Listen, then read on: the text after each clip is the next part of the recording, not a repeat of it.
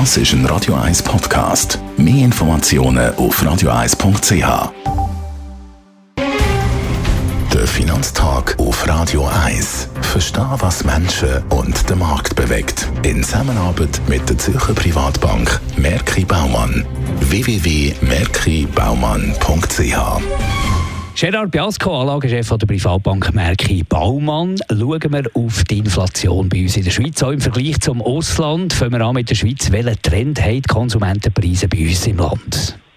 Ja, man kann natürlich sagen, bei uns steigen die Konsumentenpreise auch an zum Vorjahr, wie wir es in anderen Ländern sehen, aber eben viel, viel, viel weniger. Im Februar zum Beispiel ist die Steuerung der Konsumentenpreise 3,4 Prozent nach 3,3 Prozent vielleicht für die einen oder anderen ein bisschen mehr als erwartet, aber natürlich keineswegs so wie in den anderen äh, Ländern im Ausland, in der Eurozone, in den verschiedenen Ländern oder in Amerika. Wir haben eine viel tiefere Inflation. Warum liegt die Schweizer Gesamtinflation über den Konsenserwartungen? Ja, wieso wir es äh, ein bisschen über den Erwartungen vom äh, Konsens der Ökonomen gelegen sind in der Schweizer Gesamtinflation. Das hat natürlich zu tun mit unseren speziellen Komponenten. Kleiderpreise sind zum Beispiel zum Vorjahr 4% angestiegen. Nahrungsmittel äh, sind angestiegen, was ich aber vor allem betonen möchte, sind natürlich die Wohnkosten sind angestiegen und nicht zuletzt Reisen und Transportkosten. Das hat natürlich mit zu tun, dass man natürlich bei dem Wetter gerne wieder ein bisschen mehr umeinander reist und natürlich dass Transportkosten halt immer noch relativ hoch sind. Und dann wollen wir auch immer Tendenz wissen von der Kerninflation, also ohne Energie- und Lebensmittelpreise. Wie sieht das aus?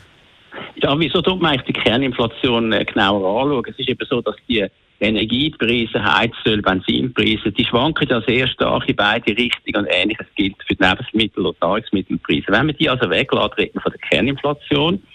Und dort ist halt schon ganz klar. In der Schweiz haben wir 2,4 Prozent Kerninflation zum Vorjahr. Aber schauen wir an, im Ausland, in der Eurozone haben wir 5,6 Prozent Kerninflation. Und in Amerika haben wir auch 5,6 Prozent Kerninflation. Also viel weniger Kerninflation in der Schweiz. Wieso steigt sie an? Eben, wir haben ein bisschen, bei den Reisekosten haben wir natürlich dort einen, einen Punkt, wo reinkommt, Dienstleistungspreise, äh, natürlich auch. Aber ich muss sagen, auch wenn man gestern geschaut hat, wieder mal, in der Turbulenz, die wir momentan an den äh, Börsen ein bisschen sehen, der Schweizer Aktienmarkt hat viel besser gehabt als Amerika, als europäische Ausland in den letzten Tagen. Wir sind dank dem Schweizer Franken, und natürlich die Inflation tief halten, wie die importierten Güter aus der Eurozone bei einem relativ starken Franken eben günstiger sind, haben wir eine tief importierte Inflation, eine tiefe Inflation, tiefere Zinsen als in anderen Ländern und das stützt natürlich Schweizer Anlagen gegenüber anderen Anlagen. Danke vielmals für die Einschätzung, Gerard Piasco, der Anlagechef der Privatbank Merki Baumann. Der Finanztag gibt es auch als Podcast auf radioeis.ch. Präsentiert von der Zürcher Privatbank Merki Baumann. www.merkibaumann.ch